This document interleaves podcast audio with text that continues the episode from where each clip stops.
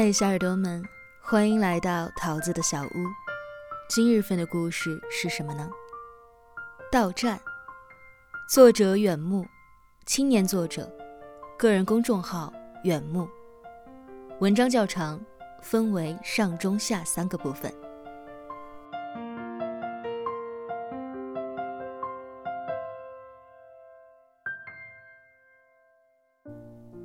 陈浩坐在拥挤的地铁车厢里，他将身体的重心往后靠，一方面试图让自己稍显放松，另一方面，希望借由刚才腿部腾出的微小空间，让挤在车厢里的人们得到更多喘息的余地。他瞥了瞥四周，人们面容愁苦，他竟然暗自庆幸自己及时赶上了这一班早一点出发的地铁，才得以在高峰时间的车厢之中能够保持异样的惬意。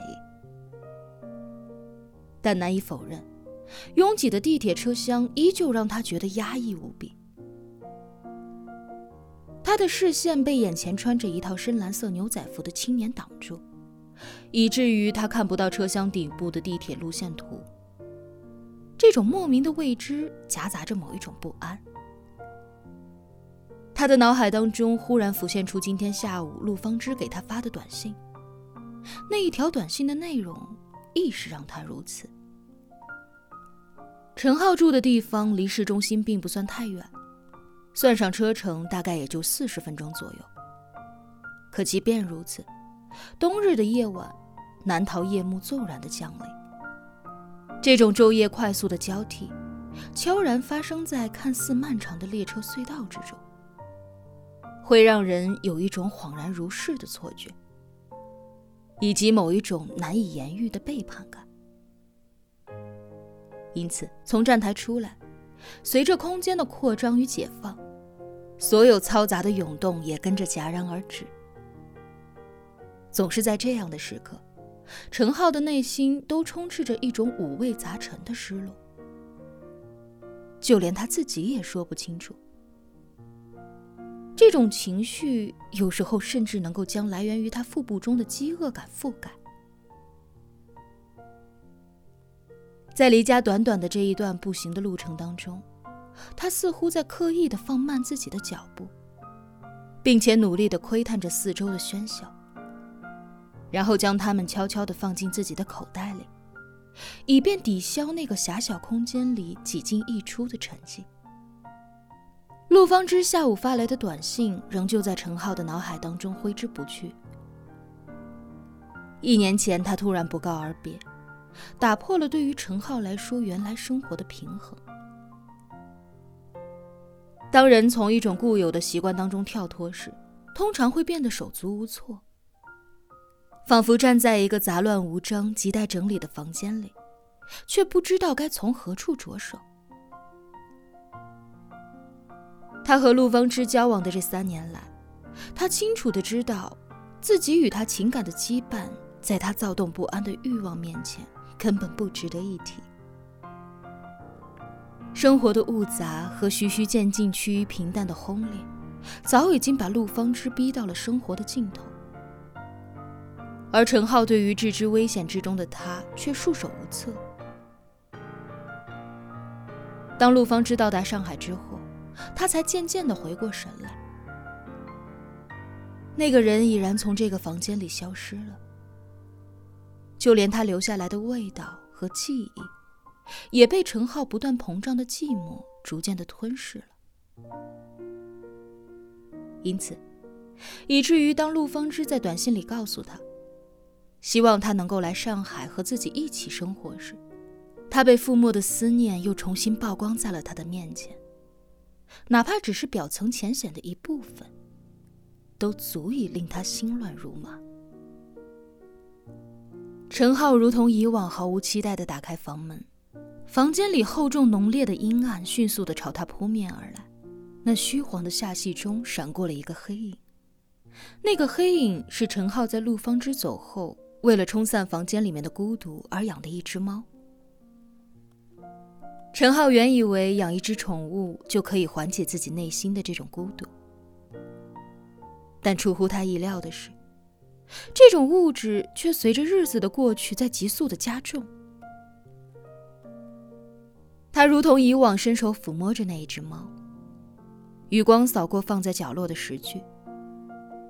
他心想：陆方知在离开他之后，从他的微信朋友圈里不难看出，这一年他过得并不差。而眼前的这一只猫，要是没有了它，可能连温饱都难以自持。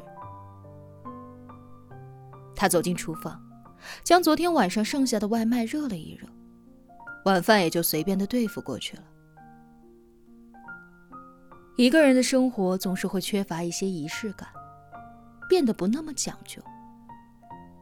无论是厨房里面堆积已久的碗筷，还是洗衣机里塞满的衣服。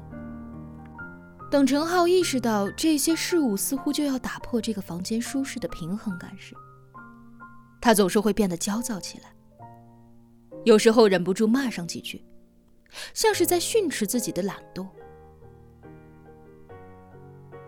陆方知在决定离开他的那一段时间，其实他的很多行为都暂露了端倪。他经常背着他鬼鬼祟祟的讲电话。两个人出现在一张饭桌上的频率越来越少，他们的生活就像是突然岔开了一样。不知道陆风之是否有给过陈浩某种暗示，但他是有所察觉的。只是像现在一样，他习惯了置若罔闻。直到某一天，他回到家里，发现整个房间似乎空出了一块。有一种陌生的宽敞，他才后知后觉的想起打电话给他，可那段电话忙音的背后，是已经坐在飞机上的陆方之内心的绝望与失望。他再次咒骂着，但某种程度上，自己与陆方之相比，对于情感的冷漠实在是难分伯仲。在片刻的震惊之后，他走到浴室，发现了陆芳之遗落的牙刷，顺手将它扔进了垃圾桶。这一年间，为了迅速瓦解回忆片段当中的再一次闪回，陈浩淹没在了酒精的巨浪当中。无数次，那种反复翻腾、混杂着晕眩的迷醉，让他接近窒息。他的腹腔被愁绪填满，使他极力的妄想倾吐衷肠。可是，在漫过海浪的浅滩上，他屡次挣扎，即便用力拍打着水面溅起水花，终又被冲刷进了下一次的浪潮当中。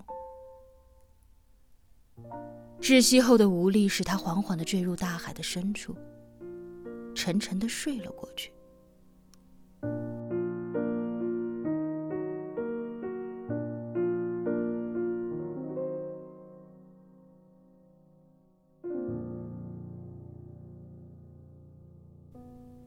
一阵巨响将他从深海的沉睡当中唤醒。那是一个陌生的电话号码。陈浩恼怒于昨晚醉酒的自己忘记修改电话来电的模式，晨间上午的骚扰电话像是一个陌生的朋友，时常与他如影随形。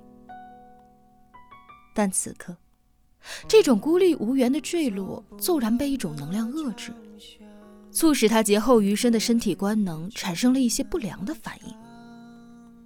所以，当他挂断电话之后，那种异常撕裂的头痛感驱走了他的倦意。他赶忙坐起身来，躺在床头，干涸的嘴唇和口腔似乎还残留着海水的踪迹，使他感到毛骨悚然。但与此同时，那一股炽热的救赎感再度的从他的耳边响起。他重新拿起电话，忍着剧烈的头痛。还是刚才那个陌生的号码。喂，是我，葛城。这个名字的闪现，像是在陈浩坠入大海之后，又一个紧随其后的身影涌入寂静的海面，消失于海面之下。这一切对于陈浩来讲，无疑是一种期盼已久的解救。意识模糊之时，凭借着穿透海面射入海中的光亮，他微茫的视线里仍旧捕捉到了这个跃入大海的身影。那个陌生的身影游向他，并快速的朝他靠拢，致使陈浩清楚的感受到了一股力量正在让他逐渐摆脱深海的控制。他宛如一个飞升者，被这股力量驱使着上升。在大海之中拉出了一道深长的水痕，割开了他沉睡的记忆，同时也唤醒了他挣扎的本能。他沿着记忆追溯到了幽邃的时光当中，模糊的意识也逐渐了清晰起来。他是如此的真切与舒适，并随着他，伴随着他被彻底的拽出大海。关于这个陌生身影的一切，如同氧气一般迅速的在他大脑里填充、扩张，和方才短暂剧停的呼吸一并恢复了起来。葛城，是你啊！记忆涌现的刹那，陈浩感觉自己的脑袋像快要被撕开似的，疼痛如藤蔓一样缠绕着他此刻蜷缩的身体。并且朝着他心中那一道无法愈合的缝隙当中侵蚀，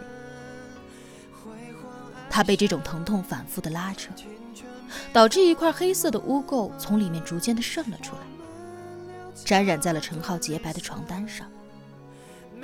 他猛地一下掀开了床被，不受支配的身体顺势从床上滚落了下来，咚的一声，砸开了一堵斑驳碎裂的心墙。我搬到你这个住区了啊，很近，以后咱们常联系。葛城浑然不知道陈浩此刻的窘境，他继续说：“我前段时间听方知说你养了一只猫啊，正好我也养了一只，有时间带过来玩呗。运气好的话，还能配种生个猫宝宝呢。”好，没问题。陈浩故作镇静地从地上爬了起来。他不知道陆方知是通过什么样的方式得知他养猫的事情，但很显然，他依旧在关注着他的生活。陈浩忽然对此有一些不寒而栗，他小心地扫视着房间里的每一个角落，唯恐迎合陆方知遗落在这个房间里的某一种窥视。在葛城挂断电话之后，他忍着晕眩和疼痛，收拾着整个屋子。试图证实自己的臆测，但除了衣柜里过期的樟脑丸和床底下破旧的五元纸币，他一无所获。他的身体似乎还夹带着浅淡的海水味道，于是他索性换下了这些略带潮湿的衣物，然后如同以往的堆砌在了那个迷你的滚筒洗衣机里。